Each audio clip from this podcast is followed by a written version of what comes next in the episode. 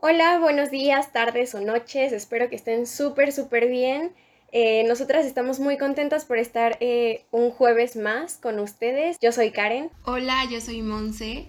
Y también estamos muy felices porque nuevamente les tenemos a otra invitada que justo también tiene otro podcast y nos va a informar esta vez muchísimo. Pues es que la verdad nosotras teníamos eh, muchísimas ganas de hablar como de estos temas, pero la verdad es que siempre creemos que es mejor traer un especialista porque eh, pues hay muchísimas cosas que nosotras no sabemos o que no sabemos que sabemos. Entonces, este, bueno, pues vamos a hablar sobre la equidad de género, qué, qué es la equidad de género, desde qué es el género hasta por qué tenemos que hablar sobre él, a qué nos referimos cuando hablamos sobre que debemos de ver las cosas con perspectiva de género. Y bueno, esta esta mujer, eh, yo la conocí en Instagram y tiene contenido bien padre, pero ahorita Monse les va a contar un poquito más de quién es ella y en qué se desarrolla, qué estudió. Sí, está súper padre porque justo la conocimos en Instagram y ella es psicóloga y educadora sexual. Es fundadora de Previene, una organización dedicada a la educación sexual y también fundadora del podcast El Hilo Rosa para hablar de sexualidad libremente. Y justo creo que en, en esta cuarentena, dentro de las cosas que nos hemos informado Karen y yo, así como las hemos planteado en este podcast, pues es sobre el tema de género, sobre los temas de sexualidad, de feminismo, estos temas que son más tabú y que no se hablan mucho. Este es lo que nos hemos intentado informar y en ella encontramos un muy buen medio para hacerlo informadas, con perspectiva y con diferentes pues puntos que creo que no habíamos visto antes. Entonces es súper importante traer a alguien que, que nos pueda guiar, ¿no? Y que no hablemos solo desde, desde lo que creemos. Entonces, pues bienvenida Fernanda, es un honor tenerte aquí con nosotras. Órale, qué bonita introducción, muchas gracias.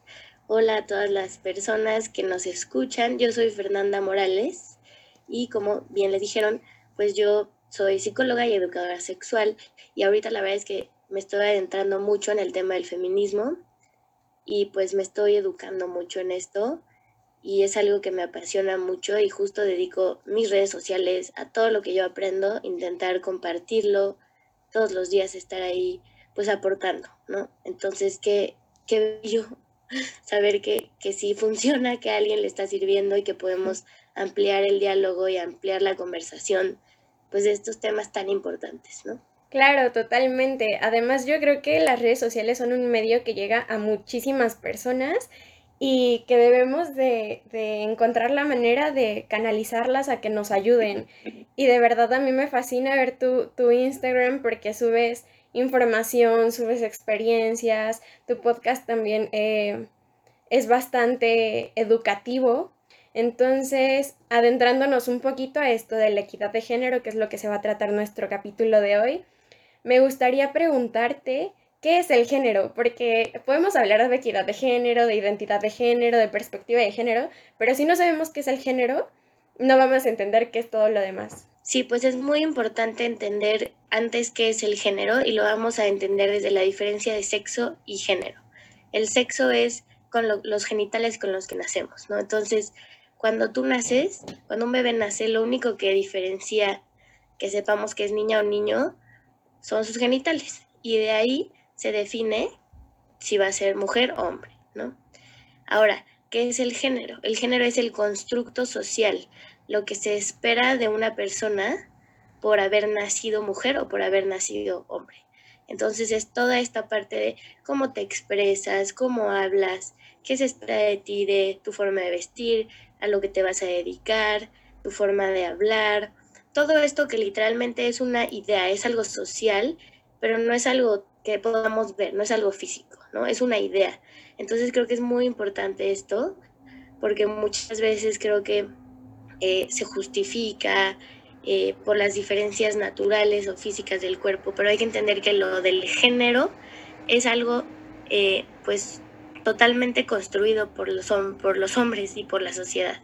Que justo me acuerdo que en el, creo que en el segundo o tercer capítulo que trajimos a un sexólogo para que nos hablara sobre amor romántico, nos explicaba más o menos lo del género y nos hacía, nos resaltaba esto de que cuando nace un niño o una niña, tú los enseñas a ser niño o niña, ¿no? Que si tú los ves como vienen al mundo, no puedes diferenciarlos a simple vista, ¿no?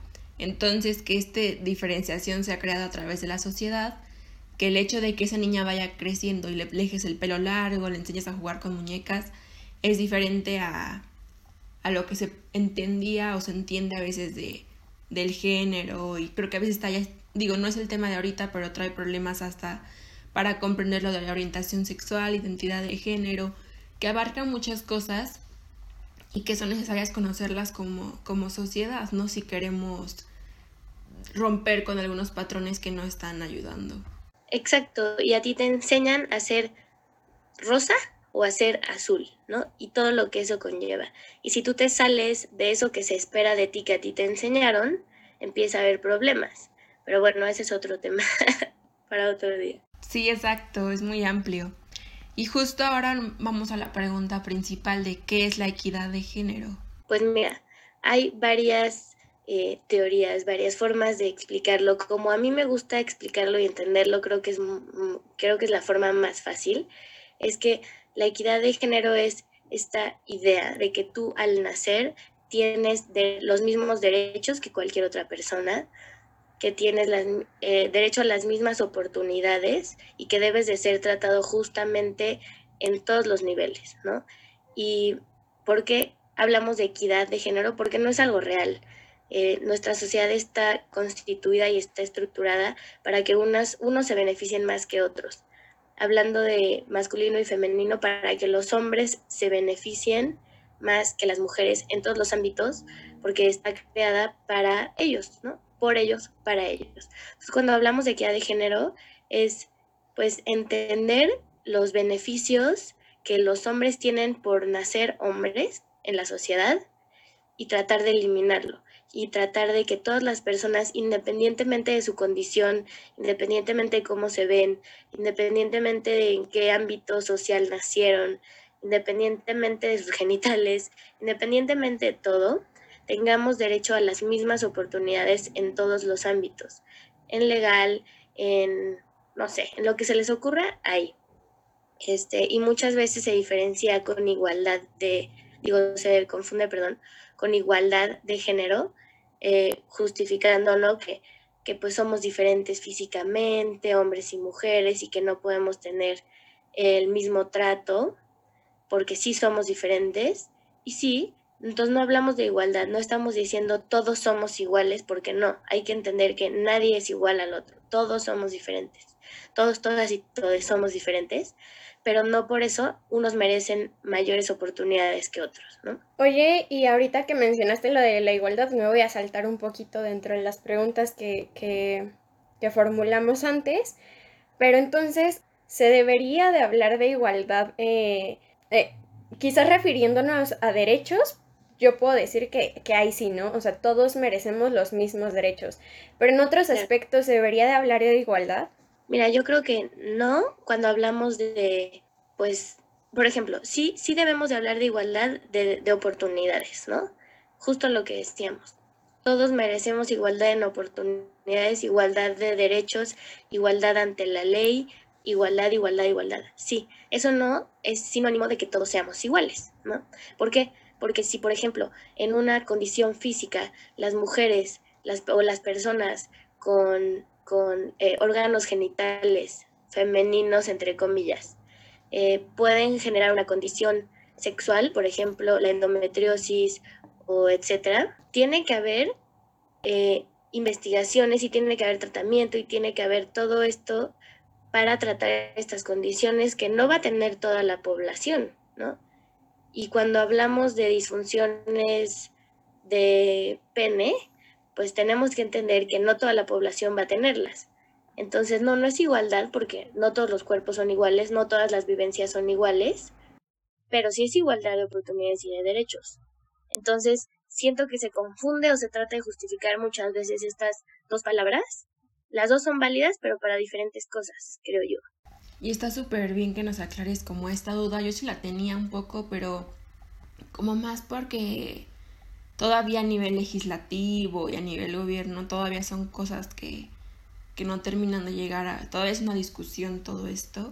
Pero al menos que como personas desde la información puedas llegar como a una, digamos, conclusión, puedas entender esto, pues te sirve para sobrellevar mejor el trato entre mujeres y hombres y todo esto, ¿no? Que al final pues sí, creo que es como todavía un tema confuso, pero que más o menos la gente pueda darse una idea de lo que conlleva todo esto. Claro, porque por ejemplo, si hablamos de la ley, ¿no? Y de lo que está sucediendo ahorita con los feminicidios, con la violencia de género en México, pues podemos decir, eh, bueno, eso dicen muchos hombres, ¿no? Quieren igualdad, entonces pues la ley debe de ser exactamente igual.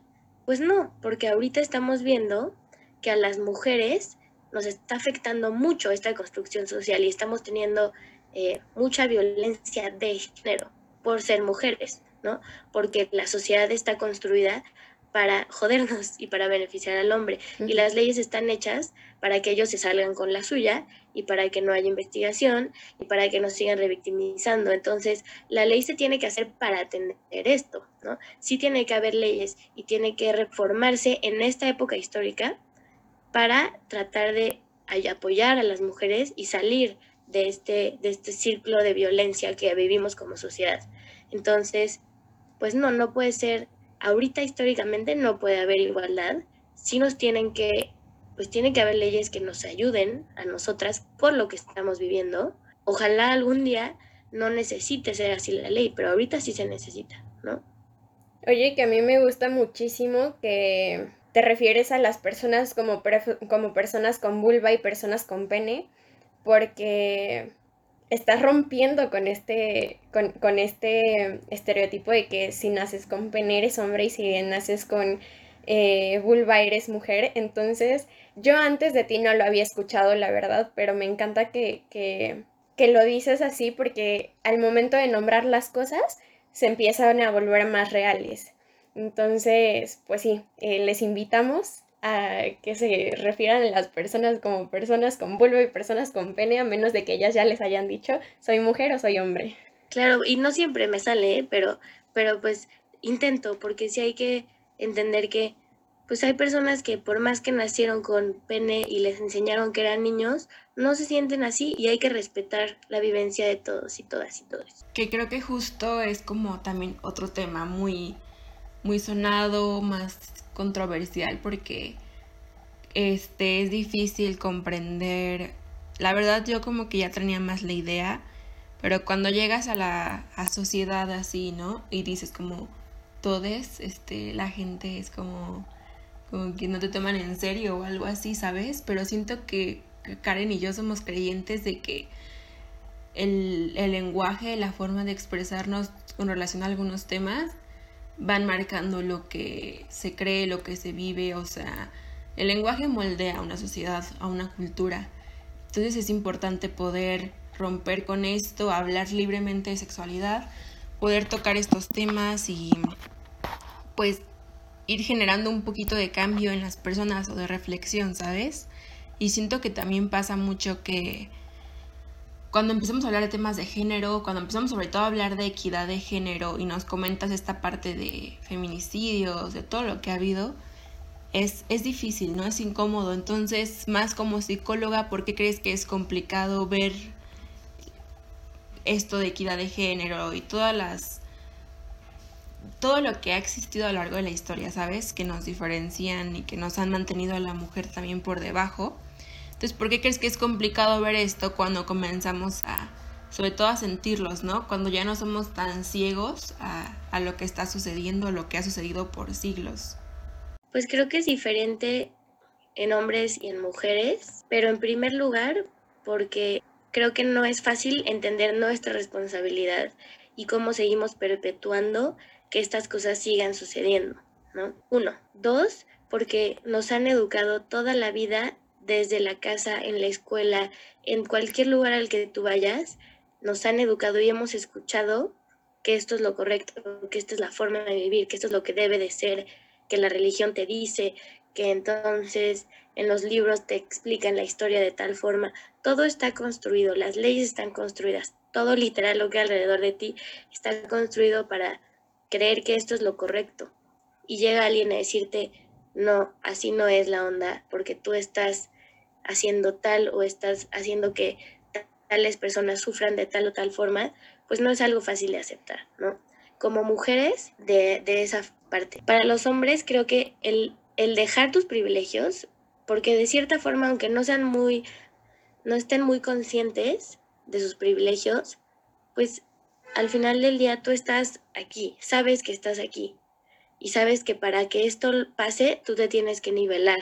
Y eso, pues para cualquier persona en el poder, dejar el poder es aterrador, porque la verdad es que así funciona nuestra sociedad y así funciona el machismo, como una jerarquía, y ellos están en el poder. Claro.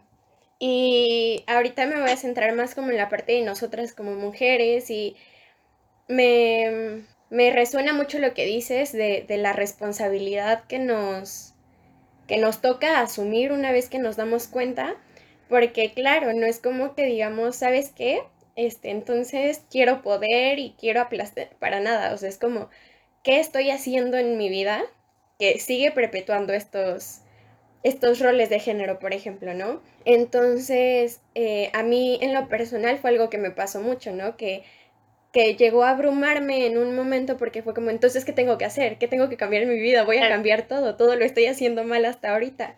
Pero creo que es, es mucho esto de, primero pues buscar como redes, ¿no? Que te apoyen, eh, personas que te aporten y em, sobre todo me pasó porque todos los días voy aprendiendo algo nuevo, ¿no? Pero llegó un momento en el que, por ejemplo, algo que me voló mucho la cabeza fue cuando me di cuenta de la doble jornada de las mujeres, de que van, trabajan y ya pueden trabajar, porque aparte es uno de, los, de, las cosas que ha ganado el feminismo, pero van, trabajan, luego llegan a su casa y trabajan en su casa con sus hijos o, o limpiando su casa, no sé. Entonces a mí me voló mucho la cabeza porque es algo que ha pasado durante muchísimo tiempo, pero yo no era consciente de esta doble jornada, no lo veía como una doble jornada. Entonces sí me gustaría que nos dieras ejemplos como estos, como, como más específicos que nos ayudaran a ver estas, estas diferencias entre, entre los géneros y que quizás podemos ir cambiando primero pues nuestra perspectiva hacia ellos y después ir, eh, no sé, haciendo acciones para que estas, em, para que estas actitudes vayan transformándose y vayan cambiando. Híjole, es que pues hay mil, mil ejemplos, ¿no? Desde el simple hecho de que las mujeres se nos enseñó que nuestro cuerpo no nos corresponde y entonces le corresponde a quién? A nuestros papás y después le corresponde a nuestro esposo o a nuestro novio, ¿no? Eh, que las, las, mujeres, los cuerpos de las mujeres siempre le corresponden a la sociedad, ¿no? Siempre podemos estar hablando del cuerpo de, las, de la cuerpa de otras mujeres. Siempre hablamos, por ejemplo, Adele, o sea, es, bueno, yo la amo, amo su música, ¿Y qué, qué fue lo que más a la gente le encantó hablar de ella? Su cuerpo, que bajó de peso. Eso no tiene nada que ver con ella como artista. No nos veo hablando de eso de cualquier artista hombre, ¿no? O no sé si han, han visto cómo las artistas mujeres se reinventan y se reinventan y se reinventan, porque ellas tienen que hacer eso para seguir interesando a la sociedad.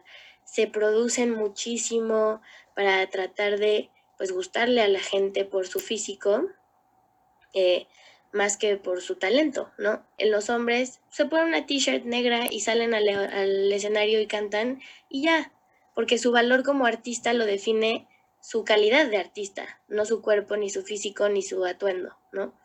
Desde esas pequeñas cosas que tenemos tan normalizadas, pero que nos hacen notar cómo es que estamos viendo y percibiendo a las mujeres en la sociedad y a los hombres desde la mujer que está en el puesto de, no sé, alto de una empresa y que le dicen que es muy mandona, que no se viste como debería de vestirse, se debería de vestir más para impresionar y para imponer una mujer que tiene que estar constantemente demostrando que es capaz, aunque ya llegó a ese punto. Ella ya está en el punto más alto de la cadena del laboral y aún así tiene que estar demostrando constantemente que es capaz.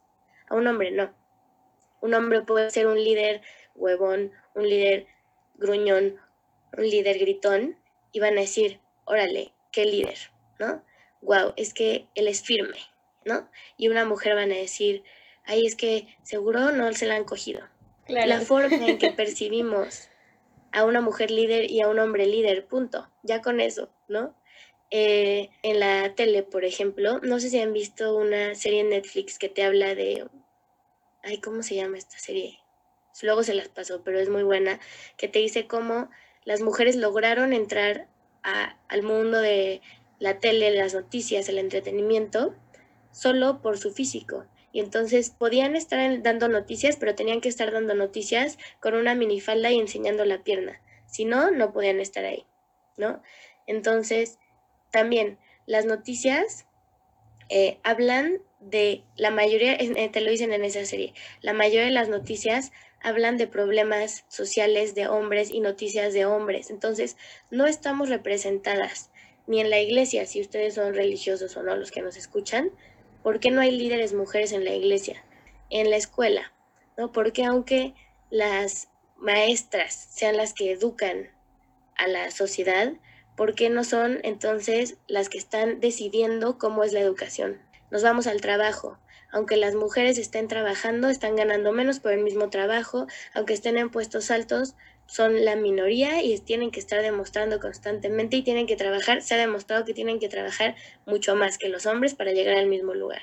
Donde le vean, donde le vean, estamos abajo y tenemos que hacer el doble.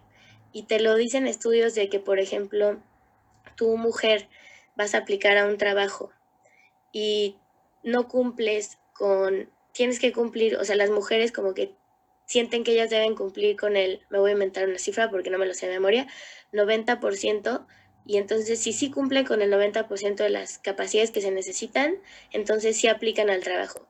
Y los hombres con el 50% dicen, ya, sí, aplican. ¿Por qué es esto? Por cómo nos educan, a que somos menos, a que tenemos que trabajar el doble, a que no merecemos estar en estos espacios porque no nos corresponden, porque nunca nos han correspondido. Entonces, pues así, así hay mil ejemplos. La verdad es que, entre más le, como tú dices, ¿no? Entre más te das cuenta, más lo ves, más lo ves en todos lados y ya no es posible no querer hacer algo al respecto y no querer cambiarlo.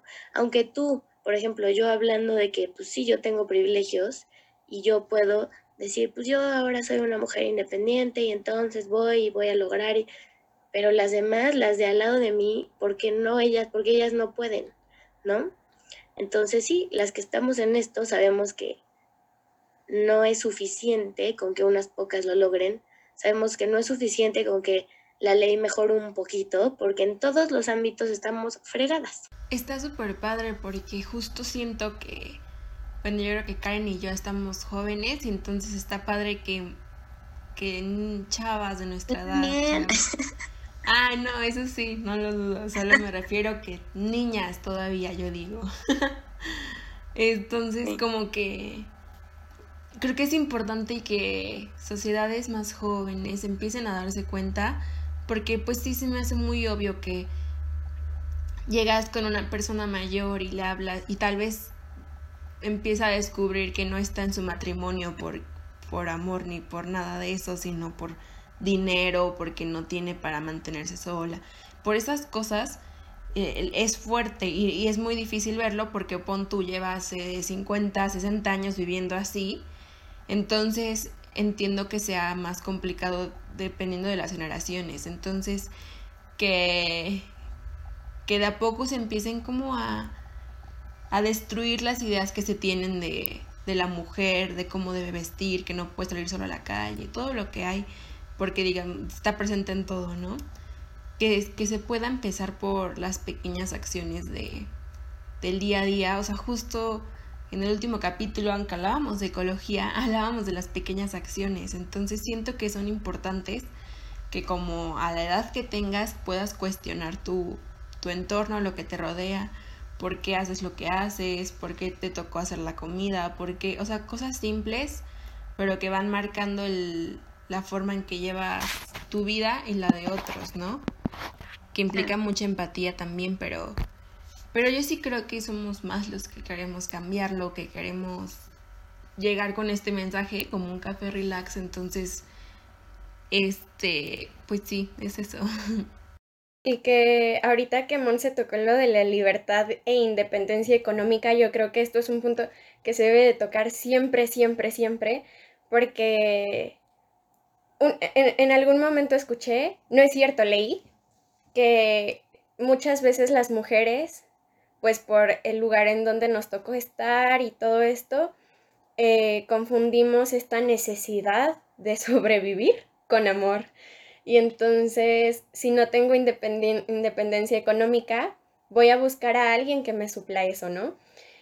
Y yo como que dije, bueno, sí, pero no es para tanto. Hasta que vi una película que se llama eh, Chicuarotes. Eh, justo aquí se presenta la, la, situación de una mujer que vive eh, todo el tiempo en una violencia terrible, sus hijos también, el señor maltrata muy, muy feo a sus hijos, los golpea, este, intoxica a uno de ellos. Y bueno, el punto es que, que esta mujer no tiene independencia económica, entonces lo necesita para eso, pero ella sufre muchísimo. Y hasta el momento en el que yo vi esa película y entendí y me bajé, o sea, como que dije, vives dentro de este privilegio en el que quizás, por ejemplo, mi mamá tiene independencia económica. Entonces, yo vivo con esa perspectiva, pero como que me había olvidado de que no es la única realidad que existe, ¿no? Y creo que eso es muy importante, darte cuenta de que tu realidad no es la única. Entonces, sí, yo creo que la independencia y la libertad económica es súper, súper importante lograrla para las mujeres, para todo el mundo, pero para las mujeres. Sí, porque aparte muchas veces en México si no fuera así, qué padre, pero en México muchas veces es, tú me debes algo, ¿no? Yo te mantengo y tu trabajo tal vez de ama de casa no vale nada porque no es remunerado en México. Entonces, tú me debes a mí, tú, yo controlo si tú tienes dinero, yo controlo cuándo te doy dinero y cuándo no. Entonces, pues ahí empieza a haber violencia, empiezan a haber varias, varias cosas. No se trata de que, pues, si no puedes ser independiente, entonces, pues ya, no te cases o no hagas nada, pero sí entender esta parte de la corresponsabilidad del hogar, ¿no? Y justo ahora que hemos tocado tantos temas con relación a esto, ¿cómo nos podría ayudar a que empecemos a ver las cosas con perspectiva de género? ¿O, a qué nos referimos cuando se habla de, de perspectiva de género? Pues para mí, hablar de perspectiva de género es entender que entender todo lo que hemos hablado, ¿no? Y aplicarlo, o sea, poder identificar, eh, poder cuestionar y poder, pues, seguir informándote y tratar de hacer algo al respecto, ¿no? Si yo no identifico mis privilegios como hombre, eh, si yo no identifico como mujer cómo me está afectando la falta de tener estos privilegios o cómo me está afectando cómo me perciben en la sociedad, yo no puedo hacer nada al respecto. Entonces, llevar la perspectiva de género a todos los ámbitos, a la educación, enseñarle a las niñas y a los niños que tienen derecho a expresarse como ellos quieren, que tienen derecho a hacer lo que ellos quieran ser, llevarlo al trabajo, ¿no? Enseñar, crear espacios en el, en el mundo laboral para que las mujeres se sientan que ese espacio les corresponde, que ese espacio está creado para ellas también. No quitárselo a los hombres, no, pero es un espacio para hombres y mujeres, ¿no? Hacer leyes que beneficien tanto a hombres como mujeres, hacer leyes que estén hechas por y para mujeres también. Eh, en la medicina, pues hacer investigaciones que se especialicen y, y dar dinero a estas investigaciones que se especialicen en todos los aspectos del cuerpo de las mujeres, porque eso ha faltado muchísimo tiempo. Entonces, llevar la perspectiva de género a todos los ámbitos para que cada vez todos, todas y todes, seamos, tengamos espacios seguros, tengamos espacios que nos corresponden, donde estamos eh, teniendo herramientas y estamos teniendo oportunidades sin importar quiénes somos. Sí, que es como, pues aplicar, como dices, todo, aceptar tus privilegios, que inclusive como mujer puedes tener privilegios a, a diferencia de otras mujeres, como nos mencionaba Karen.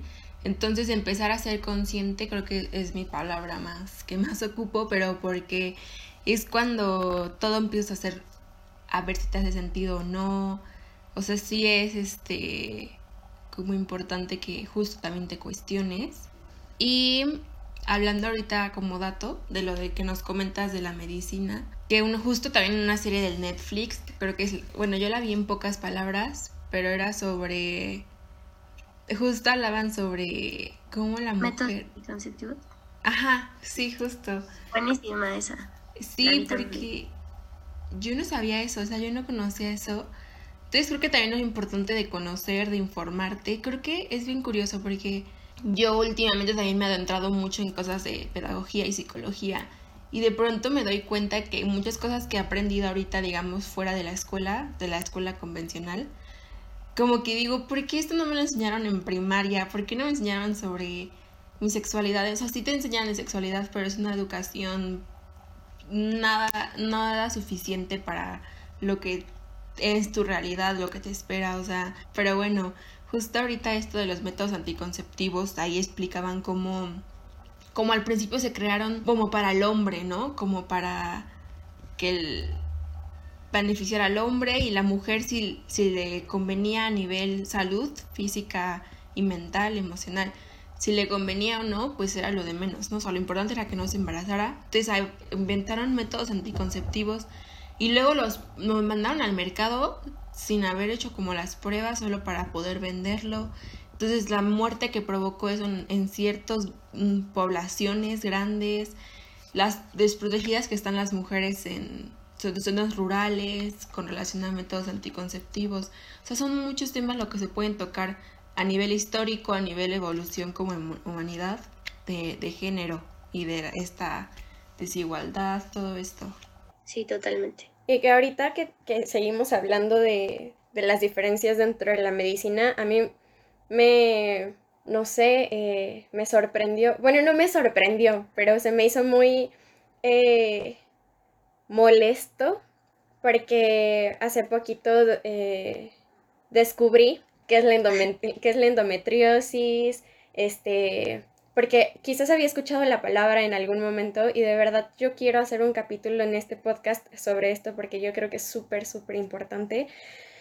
Pero eh, dentro de toda esta investigación que hice y descubrimiento me di cuenta de que no hay investigaciones, no hay doctores que sepan, no hay doctoras que sepan qué se hace, ¿no? Ni siquiera hay tratamiento. El tratamiento son métodos anticonceptivos. Los métodos anticonceptivos no son, o sea, su, fin no es la endometriosis, su fin es, pues, ser método anticonceptivo.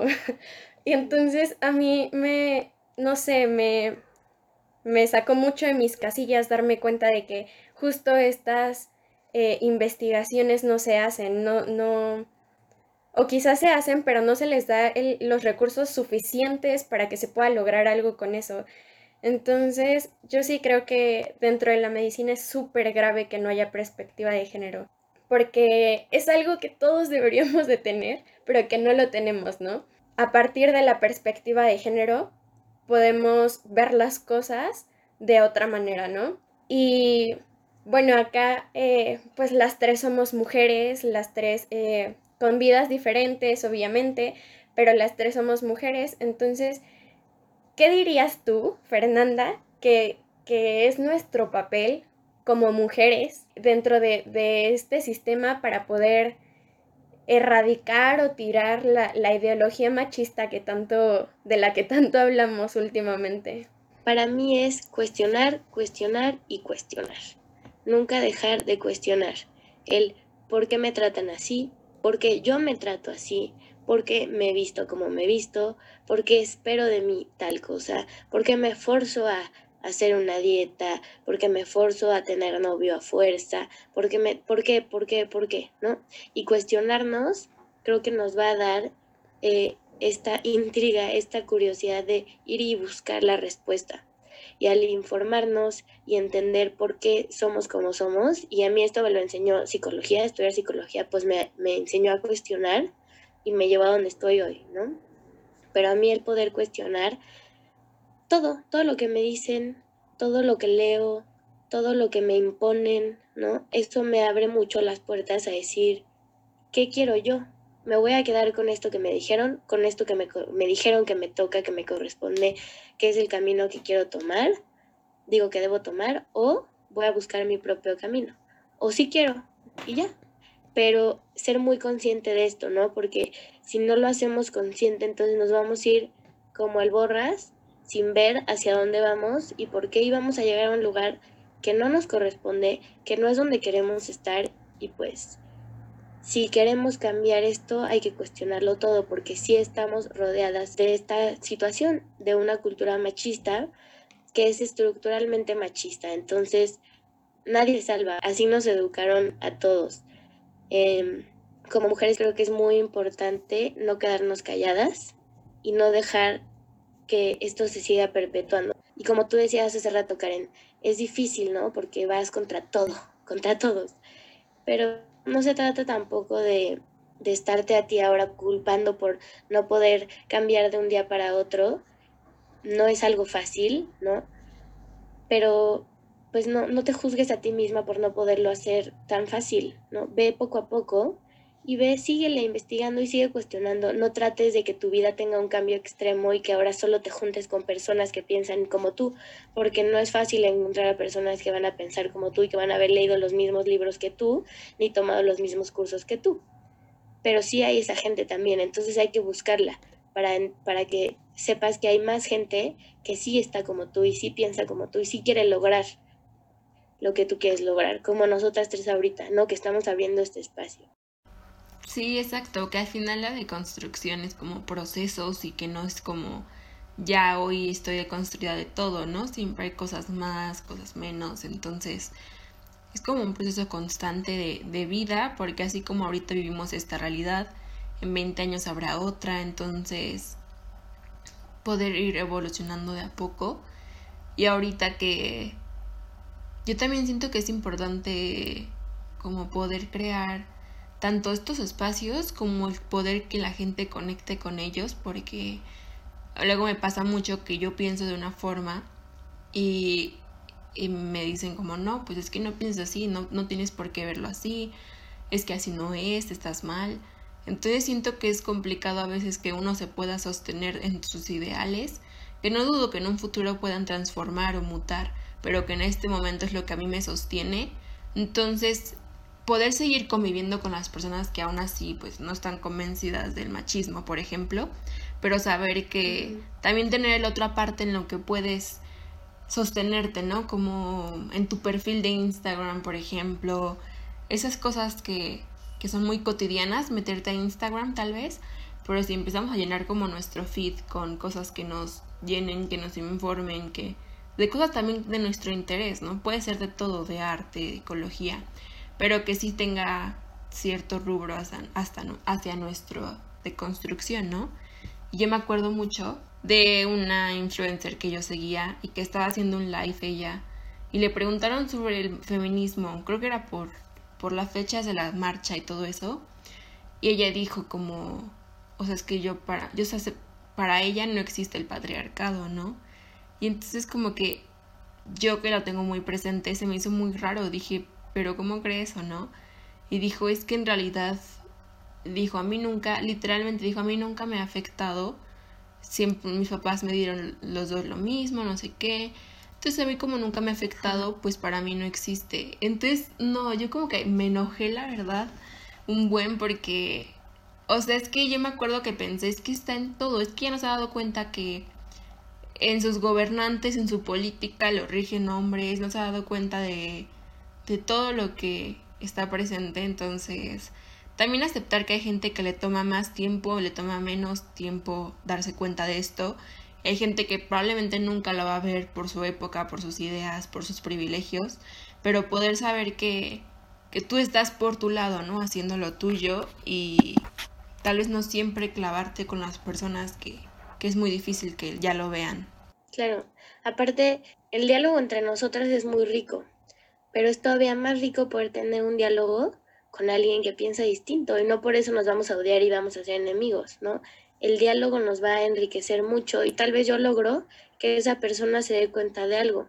Tal vez no cambie de opinión, pero al menos ya lo hice consciente de algo que no era consciente y esa persona a mí, ¿no? Entonces, también estar en estos espacios que son diferentes, que son distintos, pues también es muy enriquecedor y tú puedes aportar mucho a esa persona, aunque en ese momento, o bueno, aunque este era influencer y pues no se iba a enterar por ti, pero tal vez alguien más se lo hizo saber, ¿no? Tal vez ya se construyó en ese aspecto y ahora ya se dio cuenta.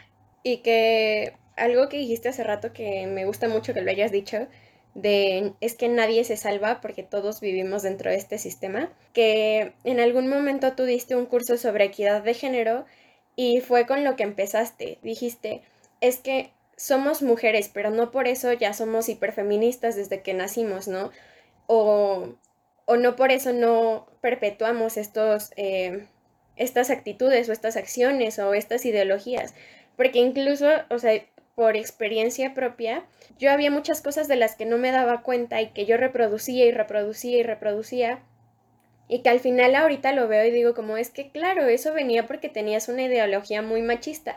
Ahorita está disminuyendo, pero no quiere decir que ya todas tus actitudes estén libres de machismo. Y creo que es muy importante recalcar eso, porque sí muchas eh, personas creen que por ser mujer no puede ser machista. Y sí, muchas reproducimos el machismo y las ideologías machistas, pero, pero también muchas estamos intentando como ir disminuyendo estas acciones, ¿no? Ir disminuyendo estas, e, esta ideología dentro de nuestra vida. Y, y pues sí, o sea, incluso también me últimamente he estado viendo eh, páginas en Instagram también o grupos de, hombres que también se están como cuestionando sus privilegios y eso también me gusta mucho que esperamos que en otro capítulo podamos platicar con un hombre sobre este tema porque no nos toca a nosotras porque somos mujeres y entonces tampoco nos podemos meter dentro de su, de su cabeza y decir lo que están pensando, ¿no?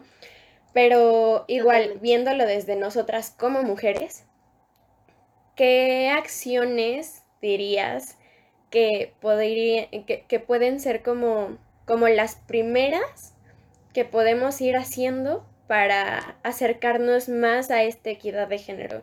Porque yo sé que hay muchísimas, pero a veces no sabemos cómo empezar, ¿no? Y, para no abrumarnos y decir cómo es que tengo que cambiar toda mi vida de hoy para mañana. El empezar a buscar la perspectiva de género en todos lados, ¿no? Eh, si voy a hacer un proyecto, pues voy a tratar de que tenga perspectiva de género. Si voy a todo, todo lo que voy a hacer, intentar hacerlo de esta forma para que cada vez haya más oportunidad y que llegue a más personas. Y también creo que es muy importante responsabilizarnos que pues nos toca a nosotras hacer el cambio, ¿no? Y entonces nos toca a nosotras dejar de juzgar a la mujer de al lado, nos toca dejar de juzgar eh, o reírnos del chiste machista, nos toca dejar de reírnos del que le hice puto a alguien por cómo se ve, nos toca dejar de reírnos del hombre que llora, nos toca dejar de hacer todo esto, no solo para beneficiarnos a nosotras, sino a de verdad buscar un cambio real en la sociedad. O sea, y esto creo que lo que decías hace rato que, que se confunde mucho, ¿no? El, eh, es el feminismo es que las mujeres tengan más poder o no sé qué se piensa. Entonces, no, yo tengo una hija y entonces yo no soy machista. Muchos hombres dicen, ¿no? Yo no soy machista porque tengo una hija y la quiero mucho. Y es como, no, a ver, no estás entendiendo qué es el, qué es el machismo, ¿no? O, ya sabes, como este tipo de, de creencias que, que en realidad es porque nadie nos enseñó, ¿no? Ah, pues a mí nadie me enseñó que era el feminismo. Entonces yo digo feminazi porque hacen pintas bueno, a ver, ya te pusiste a investigar por qué se dice feminazi, ya te pusiste a investigar qué es el feminismo, entonces hay que hablar con responsabilidad, hay que ser responsables y investigar de lo que vamos a hablar. Si yo voy a dar mi opinión sobre un tema, yo no doy mi opinión sobre una operación de corazón abierto, ¿verdad? Yo no soy doctora. Entonces, ¿por qué la gente que no tiene mota idea de qué es el feminismo y la equidad de género, la perspectiva de género, me viene a mí a decir cómo yo tengo que ser y cómo yo tengo que ser feminista o no. Sí me parece muy importante responsabilizarnos, cada quien, de todo lo que estamos hablando, de todo lo que estamos perpetuando y de cómo estamos viviendo nuestra vida. Si yo decido ser ama de casa, estar muy consciente de qué significa ser ama de casa.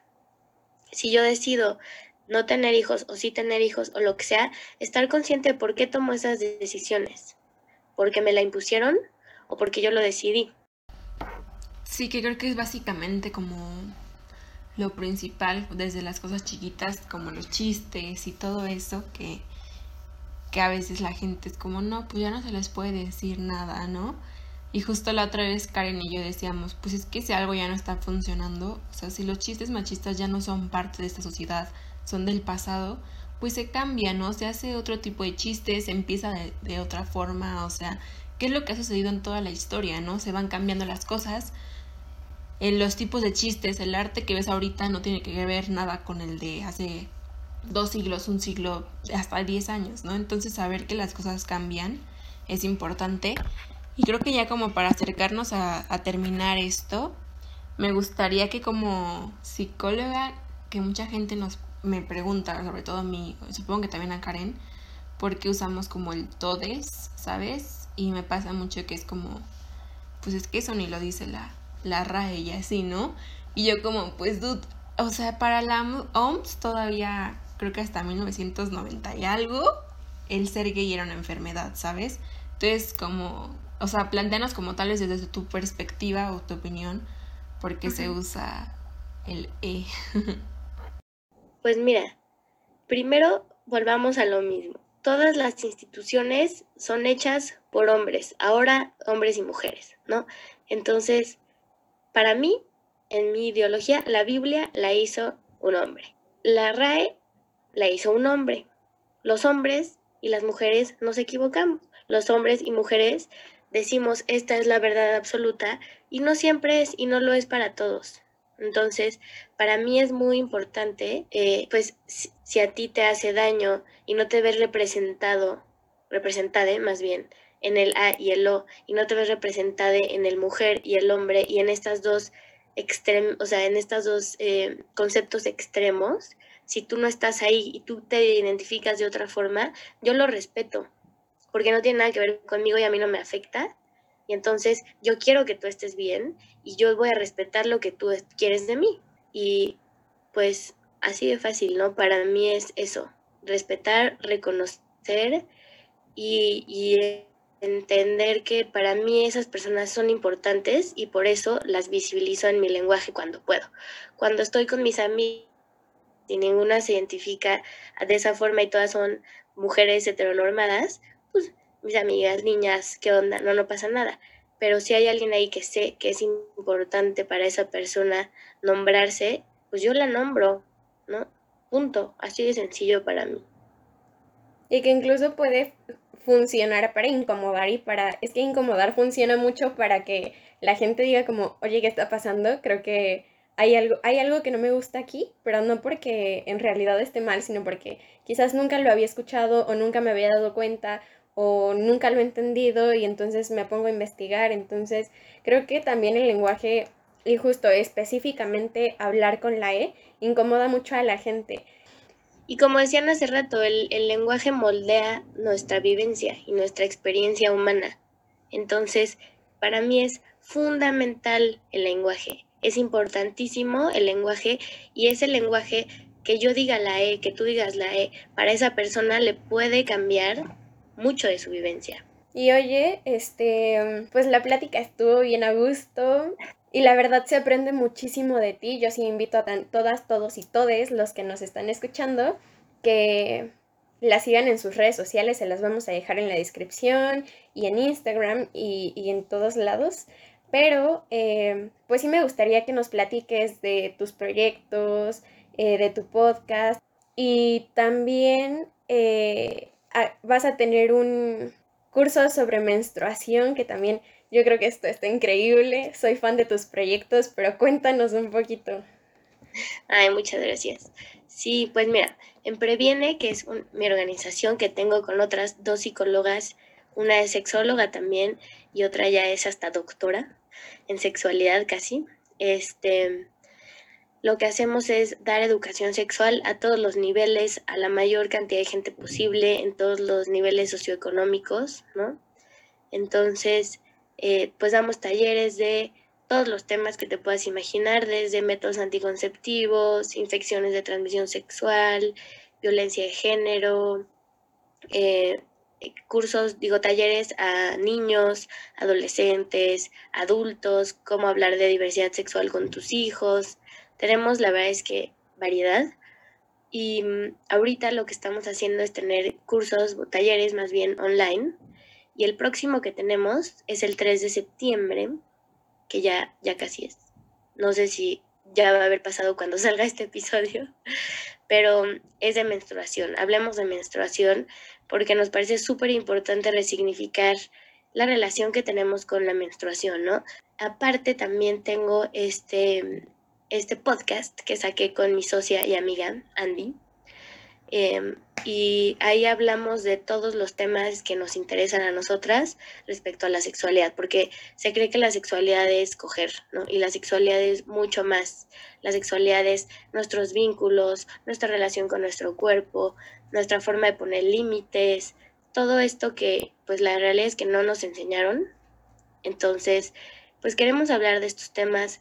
Hablamos desde cómo ser aliadas de la comunidad LGBT, de, no sé, muchos temas como de violencia de género, de nuestro feminismo, nuestra forma de vivir el feminismo, etcétera, ¿no? Entonces, pues la verdad es que es un espacio para hablar con libertad. Traemos a invitados expertos cuando no sabemos, no somos expertas en los temas de los que hablamos. Entonces, pues sí es un espacio que, que invita a que otras, otras personas se sientan en confianza y puedan aprender de nuestras experiencias. Entonces, bueno, de eso se trata ese espacio. Ojalá y lo escuchen. Se llama El Hilo Rosa. No sé si lo había dicho. Pues muchísimas gracias. Creo que es todo por hoy. Es un tema como súper amplio, pero intentamos abarcarlo lo más amplio posible con perspectiva de género y cuestionándonos, que es a lo que los invitamos invitamos siempre. Y este, pues creo que es todo por hoy. No sé si quieras decir algo más, Fernanda o Karen.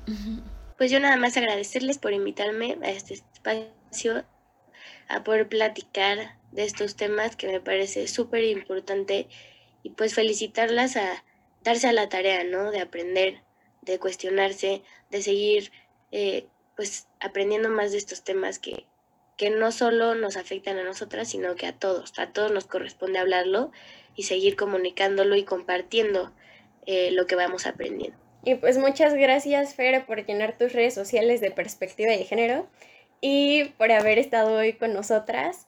Este, nosotras eh, les vamos a dejar también nuestras redes sociales, como siempre se pueden meter a nuestro blog a leer eh, nuestros textos y pues ya saben, nosotros nos vemos, nos escuchamos aquí el próximo jueves, les queremos.